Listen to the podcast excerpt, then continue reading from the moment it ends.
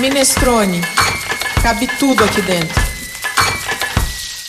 No episódio do podcast Minestrone de hoje, a gente fala sobre mercados públicos municipais, sua importância para a gastronomia e para o desenvolvimento econômico e social das cidades. Não perca essa roda de conversa em que a Graziela Silva e eu, Cláudia Gavioli, conversamos com Fábio Bitelli e Rafael Quick. Você vai gostar desse papo.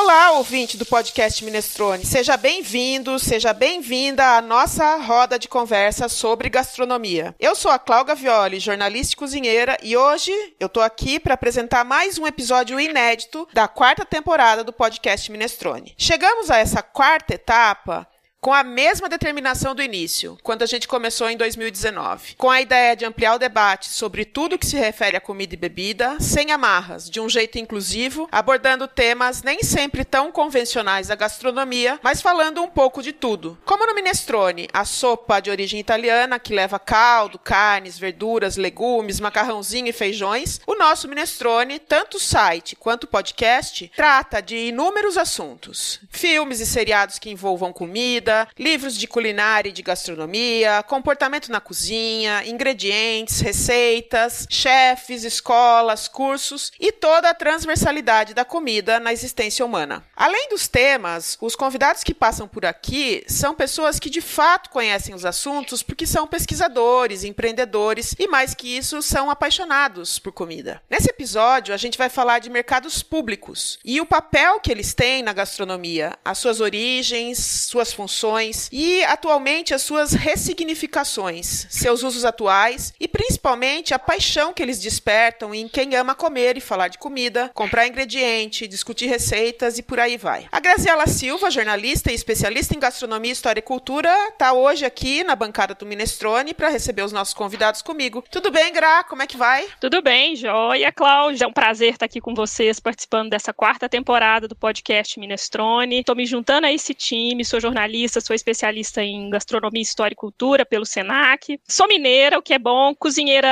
amadora de casa e comedora profissional. Obrigada, Gra. Animada para falar do que a gente adora tanto em comum? Com certeza. É. Com certeza. Mercado, vamos dizer que está entre as paixões, né? Gra, e dizem que o bom filho a casa sempre retorna. Então hoje é dia de festa, porque está aqui com a gente para falar sobre mercados públicos o Fábio Bitelli. Bem-vindo, Fábio. É uma alegria ter você. Oi, gente, muito obrigado. Adoro estar por aqui. Obrigado pelo convite, Clau. E eu tava com saudade, né, de participar aí hoje como convidado. Muito bom, muito, muito obrigado. Muito bom mesmo. Fábio, prazer te conhecer. E tá aqui também conosco o Rafael Quick para nos contar um pouco do movimento do velho mercado novo. É uma honra tê-lo conosco, Rafael. Bem-vindo. E aí, pessoal, obrigado, agradeço o convite. Sempre um prazer te falar o que a gente faz e gosta, então estou bem feliz de estar aqui. Obrigada, Rafael, bem-vindo. É uma, uma grande satisfação para mim poder abrir uma roda para conversar aqui sobre um assunto tão legal que são os mercados. Eu tenho uma certa fixação pelos mercados desde que eu era criança. Eu tinha uma tia, a tia Dionísia, que me levava para fazer compra com ela e me ensinava a escolher os legumes, as verduras, a falar com os donos das bancas. Ela me dava um dinheiro na mão e dizia: "Paga ali pro moço, você tem que pagar". E aí eu não sabia como que era o troco e tal, então eu ia aprendendo, ia nem sabia ler nem nada. Tenho muita saudade dessa época. E o mercado municipal lá da minha cidade, ele tinha um cheiro bem diferente assim. Também era grande, né? Eu acho que eu era pequena então eu olhava para aquelas paredes e era tudo tão alto, assim, tão, tão gigantesco. E tinha uma loja de peixinho, eu adorava ir na loja de peixinho, porque tinha, assim, os aquários, a gente ficava olhando os aquários dos peixinhos dourados. E tinha também um outro, uma outra banca que vendia boneca de plástico, e eu ficava lá, ai, quero essa, quero essa, quero aquela. eu amava tudo aquilo. E vocês, têm histórias, assim, sobre os mercados da vida de vocês? Memórias, lembranças? Fala um pouco, Rafael. É, eu tenho demais mais, né? Assim, eu sou de Belo Horizonte, então aqui realmente o mercado é muito presente, né? Tanto o mercado central quanto outros mercados, né? Menores de bairro, mas eu diria que a minha paixão mesmo ela está mais conectada com cultura, mais até do que com o mercado necessariamente. Na verdade, eu terminei, né, assim, indo atrás do, dos mercados tradicionais porque é onde que a gente tem uma expressão talvez hoje mais genuína e pulsante da cultura, assim, né, a diversidade de cada lugar, vamos dizer assim. Então, minha paixão chegou lá, né, assim, mas não, não, não diria que eu veio exatamente de um mercado, terminou lá. Entendi. E você, Legal. Gra? Você falou da infância, assim, a minha experiência talvez não seja a mais positiva, mas eu acho que ela reflete muito o que acontece nos mercados municipais, né? O mercado da minha cidade, lá no interior de Minas, em Araxá, ele foi ficando um espaço bastante degradado. E o cheiro não era bom, né? Era um cheiro de verduras, frutas podres, carne, assim, já passada. Era um lugar cheio de cachorro, de bêbados. E a ponto de que chegou um momento em que a prefeitura simplesmente decidiu demolir esse mercado, né, para construir outra coisa no local. Na época foi um pouco polêmico, mas conseguiram convencer a população. Eu acho que mesmo nesse estado o mercado merecia ficar justamente por ser isso que o Rafael falou um pouco, né? Tem algo de cultura ali muito importante e que colocar o mercado no chão é de certa forma também implodir toda uma vida social, um cotidiano que, que se dá ao redor daquele espaço. Mas é isso, né? Vários mercados no Brasil sofrem com essa degradação, né? É muito difícil gerir, administrar, tanto que várias capitais aqui em São Paulo, em BH, né, as prefeituras têm feito é conceder esses mercados à iniciativa privada, o que é um assunto para se discutir. E você, Fábio, tem história de infância de mercado? Bom, a minha referência afetiva são mais as feiras livres, né, que não deixa de ter essa relação direta aí com o mercado, né? Sempre ia com a minha avó, uma coisa muito marcante para mim era aquela gritaria, confusão, né? E principalmente a amizade que minha avó tinha com os feirantes. E depois, né? Imagina, depois de todo esse tempo aí, eu acabei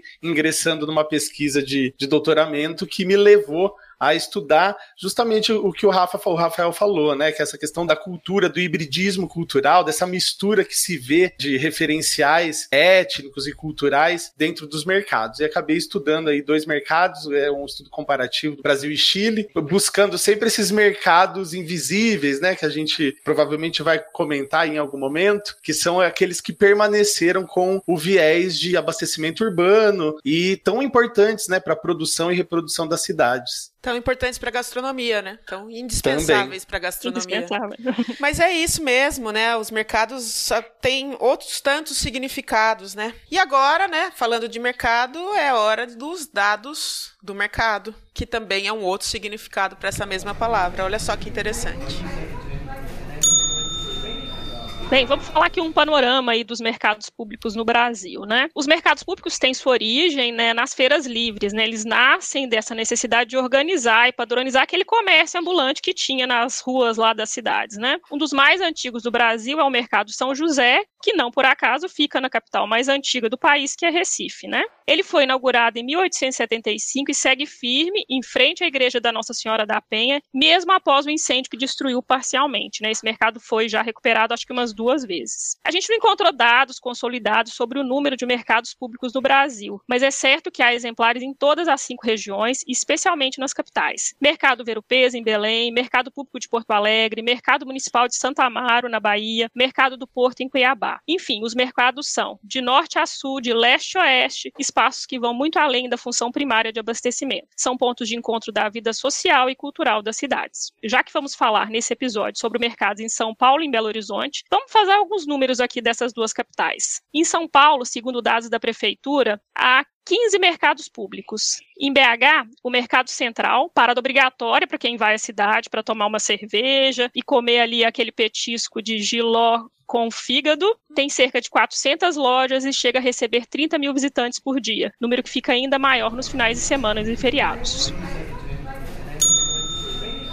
Olha só, gente, eu recortei aqui um pedacinho da tese do nosso convidado Fábio Bitelli, que diz o seguinte: os mercados públicos ainda são o local do encontro, onde o diálogo entre indivíduos, comprador e vendedor, é fundamental para a efetivação da troca. E essa troca, ela não é uma troca meramente de uma relação monetária com um objeto de consumo. Trocam-se também costumes, valores e desejos. Bom, gente, para a gente começar, eu queria que vocês dois contextualizassem para o ouvinte, uma vez que eu e a Gra já os conhecemos, né? Qual que é o envolvimento de vocês? Por que, que vocês acabaram vindo para cá para falar com a gente sobre mercados públicos. Fábio, você pode começar? Claro, eu já dei uma letra, né? Eu acho que me antecipei. Eu sempre fui um apaixonado, né? Eu acho que o, o, mercado público, o mercado urbano, o mercado central, enfim, ele é o cartão de visita da cidade. Então, eu, enquanto turista, enquanto visitante, eu sempre me convidei a ir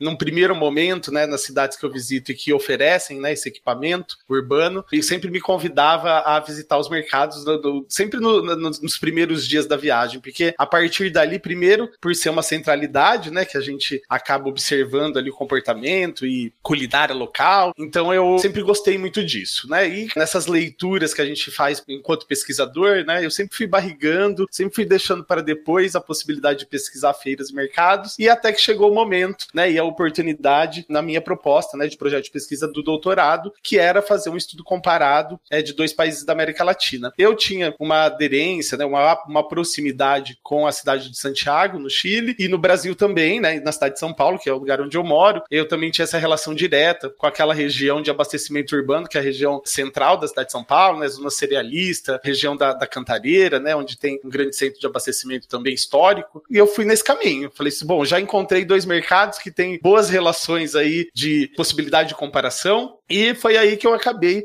me apropriando, né, de forma mais sistematizada, né, que é a pesquisa acadêmica e conhecendo um pouco mais também, né? Então eu fui pela curiosidade, pelo lado afetivo, né, construir aí um conhecimento, né, uma, uma tese relacionada a esse conteúdo, a esse tema. E você, Rafael? Bom, eu tenho uma carreira primeiro no design, morei em São Paulo, fiquei um tempo, depois morei no Paraná, São Paulo de novo, e depois voltei para Belo Horizonte. Eu voltei para Belo Horizonte para abrir um negócio, um bar e uma cervejaria com dois amigos, e também por uma vontade de voltar para BH, assim, e é uma coisa que a gente vai entendendo depois, assim, né, o que, que eu estava buscando. Mas, basicamente, quando a gente foi abrir a cervejaria, a gente começou a pensar em como fazer uma coisa que tanto eu quanto meus dois amigos já tinham morado fora da, da cidade, né, mas como a gente poderia fazer alguma coisa que fosse muito, único daqui, verdadeiro para Belo Horizonte, e também uma coisa que a gente gostaria de fazer, né? A gente acabou indo muito para esse caminho de tentar trazer o movimento da cerveja artesanal para o boteco, assim, né? E olhar o que, que é, o que, seria muito verdadeiro mesmo, assim, nessa cultura de boteco. A gente abriu um primeiro bar, foi super legal, chama Juramento 202, é um bar mercearia, e que a gente até está reformando agora para ficar mais mercearia ainda, mas é história para outra hora. E aí, na verdade,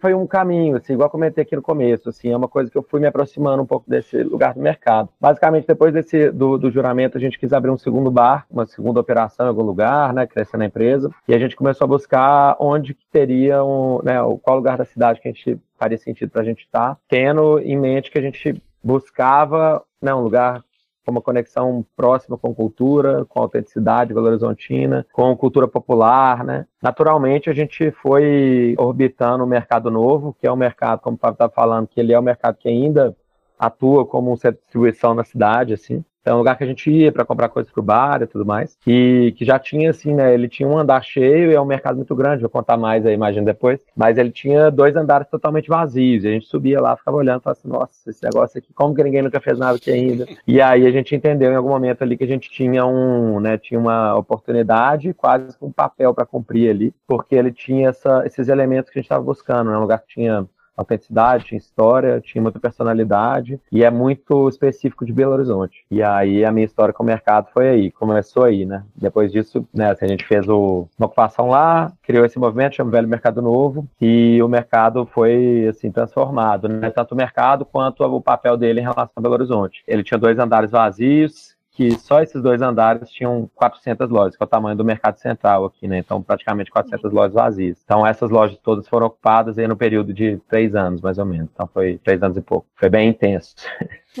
Essa é a minha história. Vai ter muito papo aí nessa seara. Muito legal. Ô, Rafael, só uma pergunta. Eu, a primeira vez que eu fui lá no mercado, né, é, acho que foi logo um, um pouco depois que começou o projeto. E na época eu fiquei um pouco, não digo preocupada, mas assim, com uma reflexão a respeito da relação que vocês, né, ali como novos ocupantes e com uma pegada completamente diferente, gastronômica, a relação que se estabeleceu com os comerciantes que já estavam lá. Vocês se preocuparam, assim, com possível processo, né, do que a gente chama aí, o pessoal da arquitetura utiliza muito, de gentrificação daquele espaço? É, a gente preocupou bastante, continua preocupando, né, porque é um problema, assim, muito difícil de resolver. Mas, essencialmente, a gente está vindo para o mercado novo, porque lá tem uma história muito grande com ofícios tradicionais, assim, né, então é um mercado... Lá tem uma diversidade de fornecedores, de ofícios, de cantinas, de distribuidores de alimentos, etc. Então tem muita gente lá que está lá e tem uma história de 40, 30, 50 anos lá no Mercado Novo. E foi por isso que a gente foi para lá, porque a gente acha isso incrível, uma coisa cada vez mais rara, ainda mais num lugar concentrado igual é lá, né? Então, quando a gente foi, a gente obviamente ficou com muito medo de que a gente estivesse fazendo um desserviço, que era ir para lá e expulsar todo mundo é, indiretamente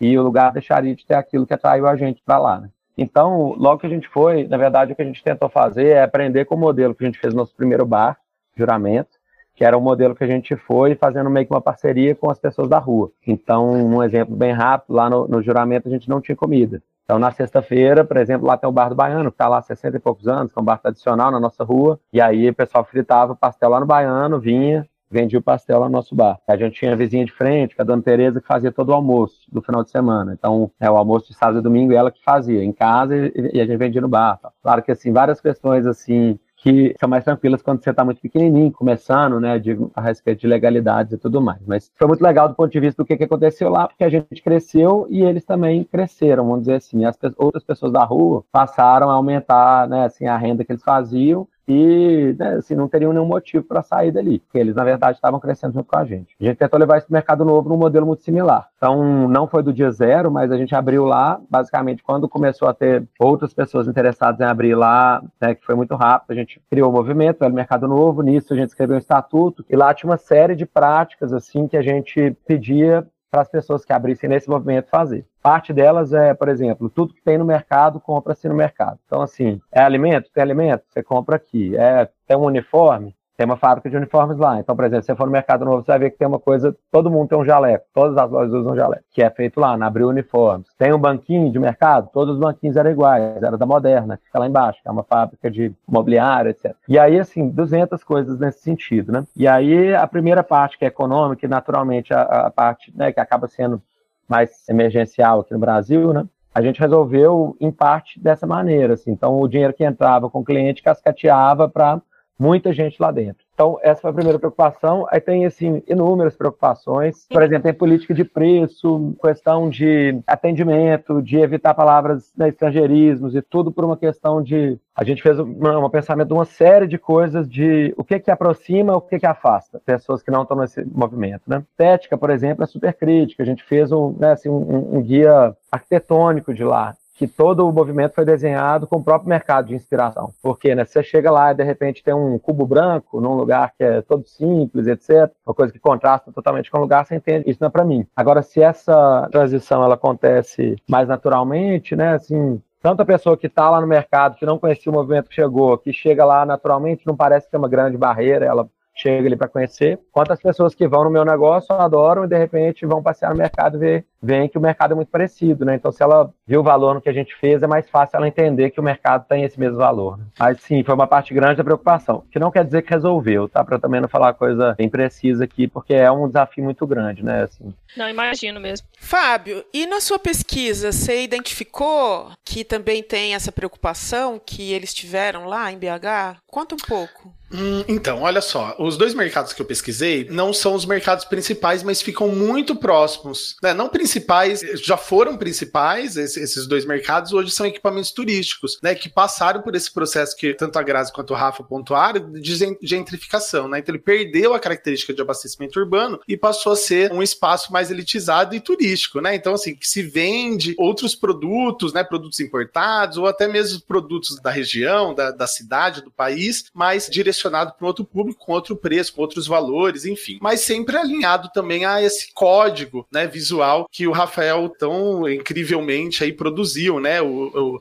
ele, ele, ele, chamou de. Como que você chamou, Rafa? O, o... Eu chamei de guia arquitetônico, mas na verdade seria um, um código de costura. É, né, então assim. ótimo. É, que, que é incrível, né? Então eu percebo que nesses dois lugares, tanto em Santiago quanto no Brasil, eles têm esse código, né? Porque passou por uma reformulação, uma revitalização, como o poder público chamou, mas os mercados que eu estudo são mercados que estão próximos e que assumiram o papel do abastecimento que esses dois mercados perderam, né? Que, que seriam os principais. E nesses dois mercados, eles se mantêm porque são dois espaços tombados, né? Enquanto patrimônio histórico, então eu acho que é um ponto interessante da gente levantar também em algum momento aí, porque o, o mercado ele tem esse referencial histórico enquanto importância para a reprodução do urbano, né? Do espaço urbano e do crescimento centralizado, né? Enquanto espaço policêntrico, mas eles mantêm, né? Eles mantêm esse, esse, essa estética e o que é mais interessante é que eles mantêm a prática do comércio tradicional. Né? Então você percebe que ainda tem gente que tem relação direta com o produtor, que não compra necessariamente do CEAGES para revender, né? tem essa cadeia curta né, de abastecimento, porque pega, ainda se especializa em determinados ingredientes, né? não é uma banca que vende de tudo, então tem a banca só da banana, a banca das pimentas, né? e nesses dois mercados, uma das características que fortemente também foi levantada e observada e discutida na tese é a influência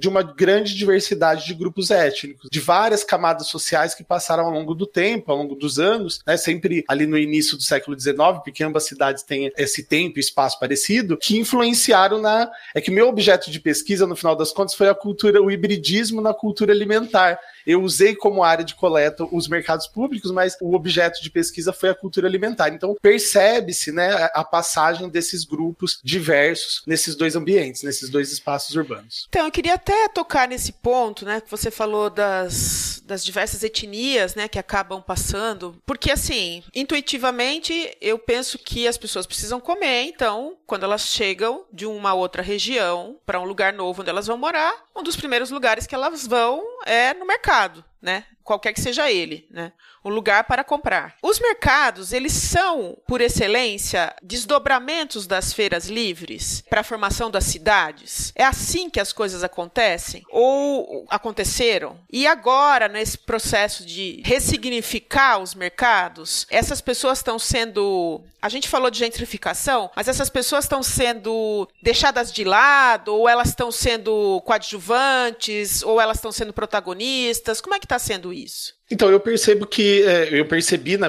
ao longo da minha pesquisa que, que, a gente tem dois cenários distintos, né? São duas cidades que, embora estejam na América Latina, têm suas características particulares. No caso de São Paulo, a gente tem, a, teve a incidência, começa com a imigração japonesa, mas teve a, a incidência de libaneses, de imigrantes internos, né? Hoje de coreanos, chineses, né? Então tem toda uma, uma esfera de pessoas que foram permanecendo. E uma coisa que eu observei também foi a durabilidade da permanência desses grupos. No mercado de Santiago, enquanto concessionários, né, e não, não enquanto é, simplesmente colaboradores ou trabalhadores. Já em Santiago, são os chilenos que se apropriaram do espaço, mais recentemente os peruanos, porque tem essa característica né, da imigração peruana na cidade de Santiago, e mais recentemente, coisa de 30, 40 anos, né? Já estão mais posicionados, inclusive enquanto proprietários das bancas. E mais recentemente, uma migração de colombianos, venezuelanos venezuelanos e haitianos. Então, é potencialmente grupos latino-americanos, coisa que eu não visualizei na cidade de São Paulo, né? Então, assim, não tem essa influência de grupos latino-americanos e sim de contingentes aí global, né? Que, que é uma característica da cidade de São Paulo, né? É, da formação da cidade de São Paulo ter abarcado, né? Ter acolhido diversos grupos do globo, né? Do planeta. Fábio, quais foram os mercados que você pesquisou, esses que você comparou?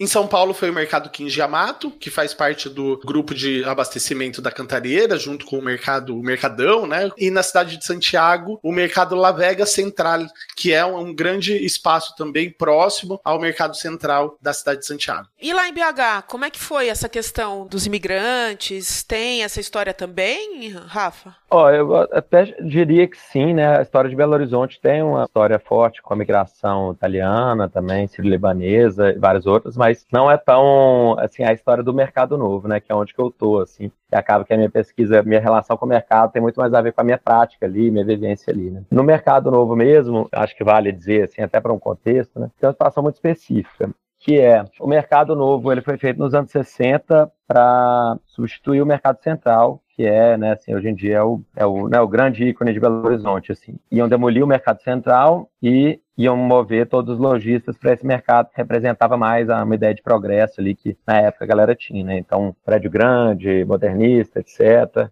mais asséptico, né, em relação ao que era o mercado central, que na época era uma feira né, céu aberto e tudo mais. E, bom, aí na época os lojistas começaram a pagar carnê para ir para lá, para sair do mercado central para o mercado novo. No meio do processo, que é uma grande história do mercado central, assim, foi um momento de virada do mercado central de BH. Os lojistas fizeram cooperativas, se uniram, decidiram não sair de onde eles estavam, conseguiram pleitear na prefeitura uma negociação, compraram terreno, ficaram lá e pararam de pagar a carnê da construtora que estava fazendo esse prédio enorme, que era inclusive para ser o maior mercado municipal da América Latina. Então, um prédio muito grande, eram mil lojas. A construtora, como consequência, faliu, isso em mais ou menos 63, 64, né, declarou falência e não concluiu a obra. Então, o Mercado Novo, ele nunca foi inaugurado, ele nunca foi vendido apropriadamente, né, assim, ele não foi licenciado apropriadamente, nem nada. Né? Então, ele teve uma ocupação nessa época, que as lojas começaram a ser leiloadas sem ter condomínio, sem ter uma elétrica instalada, sem ter uma hidráulica concluída, né? Então, é um mercado que ele nasce de uma condição muito adversa. E, basicamente, o que, que aconteceu nesse período é que ele começou a se tornar um parque de serviços por uma razão relativamente simples, porque ele não era um lugar pronto para o público, não tinha estrutura, tinha lixo no corredor, né? Então, lá atrás, né? Então, fábrica de vela, tornearia, serralheria, fábrica de uniformes. Gráficas, né? Um milhão de gráficas, né? Lá um é. dos maiores parques gráficos do Brasil, que é inclusive uma das coisas mais legais que tem lá hoje, não tem tipografia funcionando ainda muitas coisas. Então, o mercado novo ele se tornou muito esse lugar. Foi um lugar que veio mais da oportunidade de uma localização boa a um preço muito bom do que necessariamente uma ocupação estruturada. Ao longo do tempo, várias coisas foram acontecendo. O lugar que era para ter o estacionamento do Mercado Novo acabou recebendo a feira, feira livre do Mercado Novo. Então é onde hoje tem né, um lugar mais próximo assim, de um Ceasa, né, dentro da cidade. Então a distribuição de alimentos mesmo continua até hoje assim. Então lá eu diria que tem menos essa relação com estrangeiros que fundaram a cidade, que acaba que muito aqui em BH esses grupos têm uma, uma, posição de poder construída, né? E o mercado novo não, ele vem muito da simplicidade, pessoas que fizeram um pulo ali que eventualmente tem uma loja há 45 anos, que é delas, porque comprou na época muito barato, etc. Muitas pessoas alugam também, mas tem essa característica aí que é um pouco diferente. Tem uma outra questão também, que é a idade de Belo Horizonte, né? Uma cidade das capitais, é uma das mais novas do Brasil, né? Uma, uma, uma, capital que tem aí pouco mais de 100 anos ou 100 anos? Pouco é mais de 100 né? anos. Pouco, pouco mais de 100, 100 anos, é né? É então eu acho que tem essa questão também com a imigração que não é tão, tão presente por essa questão. Isso. Eu quero falar um pouco da relação do mercado com gastronomia. Né? E aí o Fábio trabalhou muito mais na pesquisa dele a questão dos mercados como local de hibridação, né? E com mercados que são mercados de abastecimento. Tem esse viés. E o Rafael, pelo que ele acabou de nos contar, ele entra nesse mundo pela gastronomia, né? Primeiro fundou um bar, né? E depois queria criar um novo bar e com isso a gastronomia chegou e fez uma modificação naquele mercado. Eu queria que vocês contassem um pouco desta relação que tem a ver com a gastronomia dos mercados. Bom, como eu disse, né? A gente tem os mercados em grandes centros urbanos que se transformaram em equipamentos turísticos com foco prioritário de oferecer elementos gastronômicos, né? Então tem essa questão, seja um sanduíche, um pastel, como é o caso aqui em São Paulo, mas até com alguns restaurantes, alguns espaços de tipologias mais refinadas também. Mas esses mercados que eu estudei, que permanecem, né, com aquela gênese de abastecimento urbano, existe uma variedade grande de ofertas de alimentos étnicos. Então, esses grupos que ali se estabeleceram acabam vendendo os seus pratos, né, de uma, uma forma até de se fixar e de, de imprimir a sua identidade nesses espaços, né? No, no caso do Kinji Yamato, por exemplo, tem o Flor da Pérsia, que é um, um espaço de um sírio que oferece arroz, feijão e cafta, né? Então, assim, que já é essa hibridação cultural da cultura alimentar, como eu disse. E a mesma coisa acontece lá em Santiago, que um mesmo restaurante oferece feijoada, a caçuela, né, que é o de vacuno, que é um, é um prato típico do Chile, as empanadas, né, que tem o ceviche, né, que tem aí referência tanto no Peru quanto no Chile. Então, assim, esse lugar que você encontra várias referências gastronômicas, para além do interesse do chefe de cozinha, do profissional da gastronomia em buscar os teus insumos, matérias-primas, ingredientes ali, pelo frescor, pelo preço, pela quantidade quantidade, né, pela especialidade de determinados ingredientes, né, que às vezes só encontra ali. O mercado de São Paulo, por exemplo, vende tucupi, né, congelado, vindo direto do norte, né, o, o jambu congelado também, algumas polpas de frutas que a gente só tem no norte ou no nordeste, né, então tem essa referência também de concentrar uma grande variedade de insumos e matérias-primas, que são tão caras, né, para o profissional da gastronomia. E você, Rafael, lá do, no mercado de BH é o contrário, né, o chefe vai lá para oferecer o o, trabalho dele. É, lá foi a nossa construção foi um pouquinho diferente. Mas na verdade, assim, uma coisa que acho que costura a nossa intenção e com o mercado novo, muito em específico, E outros mercados, obviamente, poderiam ter esse potencial, mas com o que a gente fez lá e hoje em dia construiu com o movimento, que eu acho que é uma coisa diferente, é que quando a gente olha gastronomia no geral, assim, né, o movimento assim de grandes restaurantes, prêmios, etc. Né? Teve uma ideia muito forte conectada com qualidade, né? Assim, então, um olhar muito específico para técnica, qualidade, como você pode né, ter uma maestria naquilo que está fazendo tal. E óbvio que isso é, assim, é grande parte do que está pautando a conversa nos últimos anos sobre gastronomia, né? Mas, ao mesmo tempo, também, né, assim, um olhar um pouco mais atento também, entende que a relevância disso, né, a adequação disso com o lugar que se está, é o que que dá também essa elevação maior, assim, de né, um restaurante que consegue fazer uma comida que é genuinamente brasileira, com técnica, né? Esse é um restaurante que você vai ver normalmente ter uma, uma projeção maior e, e, faz muito sentido. Quando a gente tinha o bar, a gente não tinha comida ainda. Igual eu falei que éramos três sócios né, no início, eu, Marcelo e Samuel. A gente foi abrir o bar, a gente entendeu que não sabia né, sobre aquela vivência do bar, chamou mais um sócio que era o Luiz, que ele cuidava de operação, então eram quatro sócios. Quando a gente resolveu abrir no Mercado Novo, a gente entendeu que lá era um lugar muito faltado pela comida, um mercado, né? Se a gente quisesse estar no mercado, a gente tinha que ter uma comida muito boa, assim, muito nossa também. Nessa época a gente chamou para ser sócio um chefe, que é o Henrique Gilberto, que agora já é né, nosso sócio há algum tempo. E na época a gente teve uma conversa que acho que vai explicar muito aqui o que foi o nosso pensamento, que era o seguinte: a gente acredita que o mercado novo, Belo Horizonte, o nosso boteco aqui, eles têm uma coisa que para a gente hoje, ela vem primeiro do que uma qualidade, né? Do que só a parte, igual falei, técnica sensorial da comida, né? Que é essa questão de uma conexão muito próxima com a nossa cultura, né? Com a parte mais autêntica da nossa cultura. E aí tem uma coisa que a gente acha que isso hoje é muito, muito latente, assim, porque está sumindo. Então tá todo mundo sentindo isso, né? Então, assim, por exemplo, o juramento, que é o nosso primeiro bar, é uma mercearia. E assim, quando a gente abriu, foi uma coisa celebrada. Assim.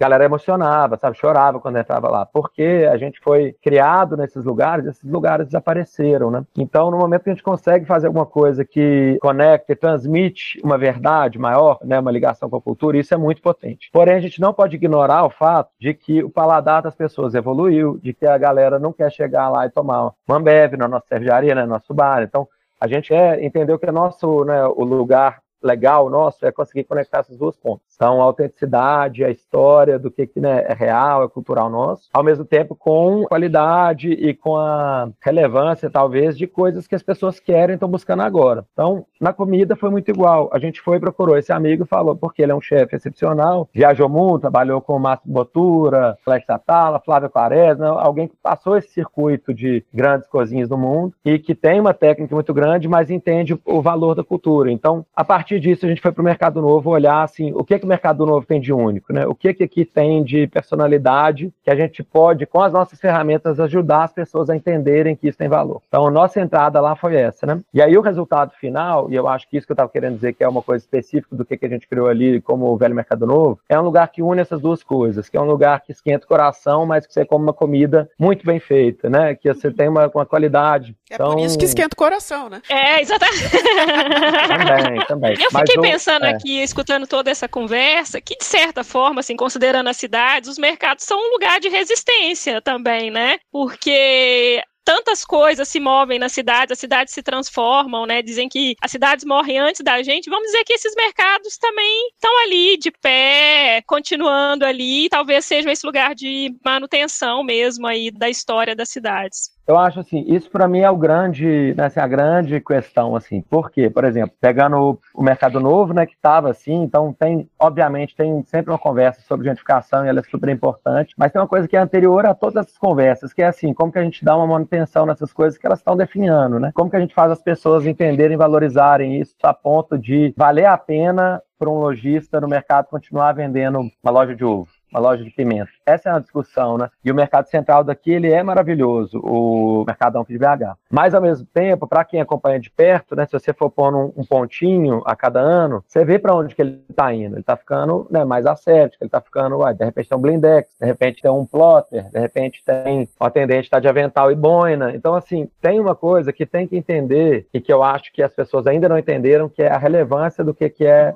único. E cultura, assim, né, a parte mais simples da cultura, ela é mais importante do que uma coisa muito arrumada que não é nossa, sabe assim? E isso ainda se confunde muito. Então, o mercado central, por exemplo, ele, ele tá evoluindo para esse lugar mais gourmetizado. E não é porque lá tem mais dinheiro, é porque as pessoas não, na minha opinião, né, óbvio, mas as pessoas não entendem o valor contido que tem naquilo ali, sabe? Vai ficar cada dia mais raro, sabe? Então, assim, se manter fiel, autêntico ao que, que é a história, além de ser um lugar com potencial turístico enorme, é um norte, né, assim, identitário para a cidade, é um lugar que tem realmente assim um valor imensurável, mas as pessoas eu acho que tem uma falha muito grande nessa compreensão, na compreensão que uma feira livre tem, que um, né, assim, um mercadinho tem, que uma lojinha, que é um armazém simples tem, né? É. é um valor que ele não é quantificável a princípio, mas ele pode ser quantificável se ele gerar renda, né? Então é, é isso, assim, é onde é, que a gente... É, essa era exatamente uma pergunta que, que a gente tinha aqui, né? Que a gente ficou pensando, que transformar esses espaços tão arraigados na cultura em cenários, né? Em novos cenários, parece que gera uma encenação mesmo, né? Parece que vira tudo um pouco teatral, né? Deixa de ser a cultura propriamente dita para ser a encenação de si mesmo, né? Para ser a encenação do que está sendo valorizado, né? E essa gourmetização não me parece muito, não me parece muito boa, vai, para não dizer outra coisa.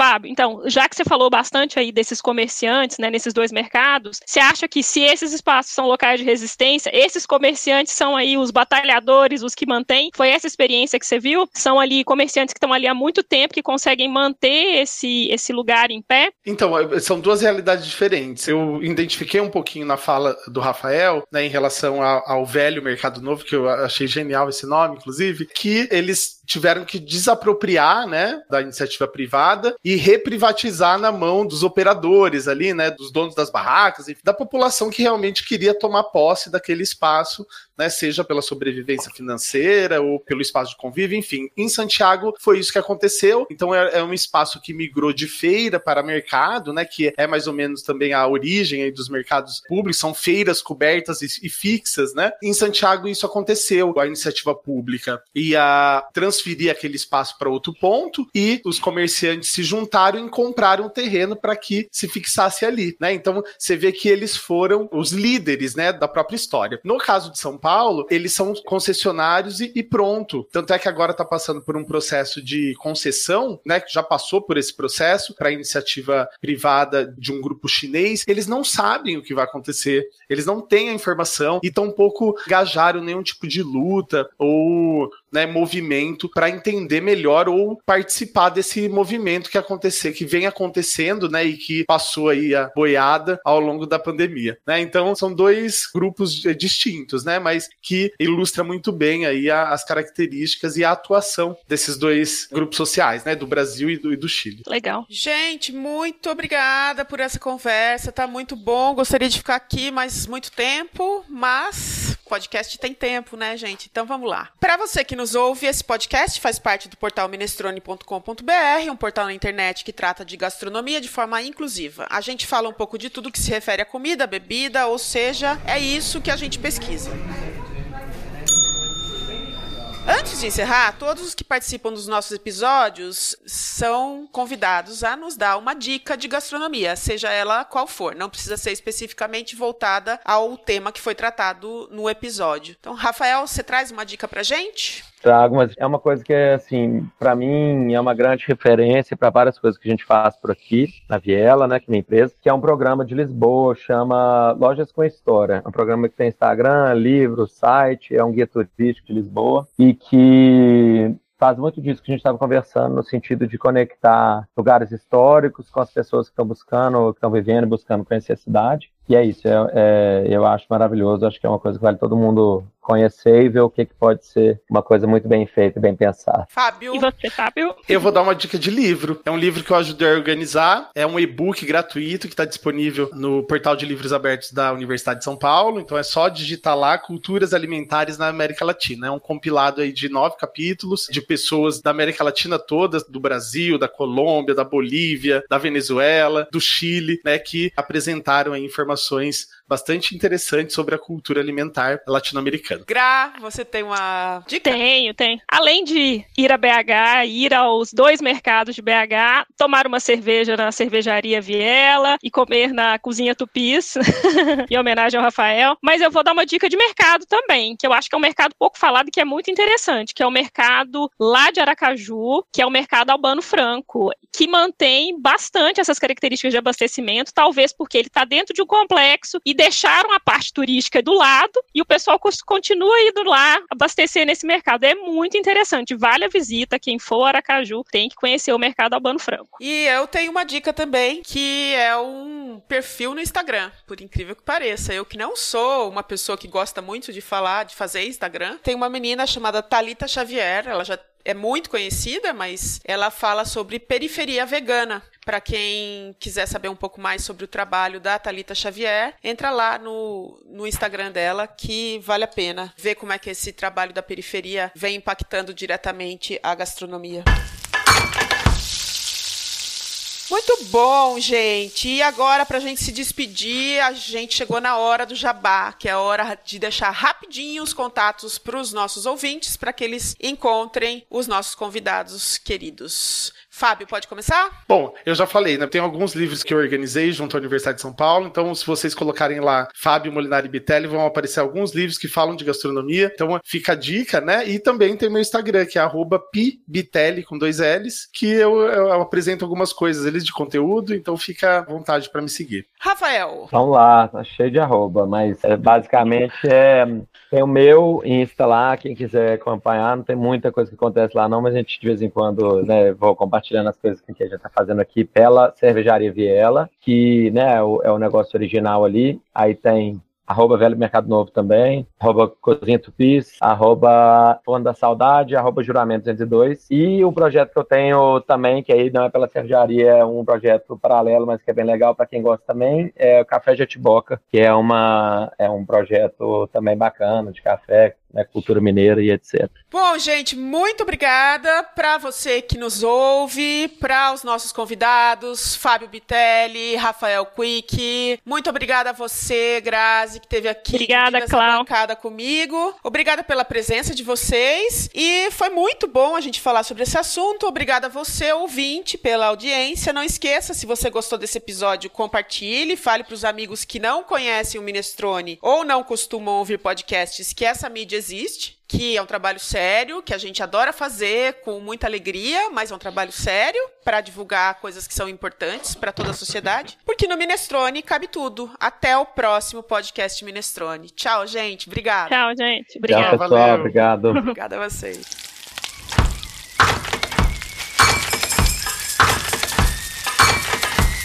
Minestrone. Cabe tudo aqui dentro.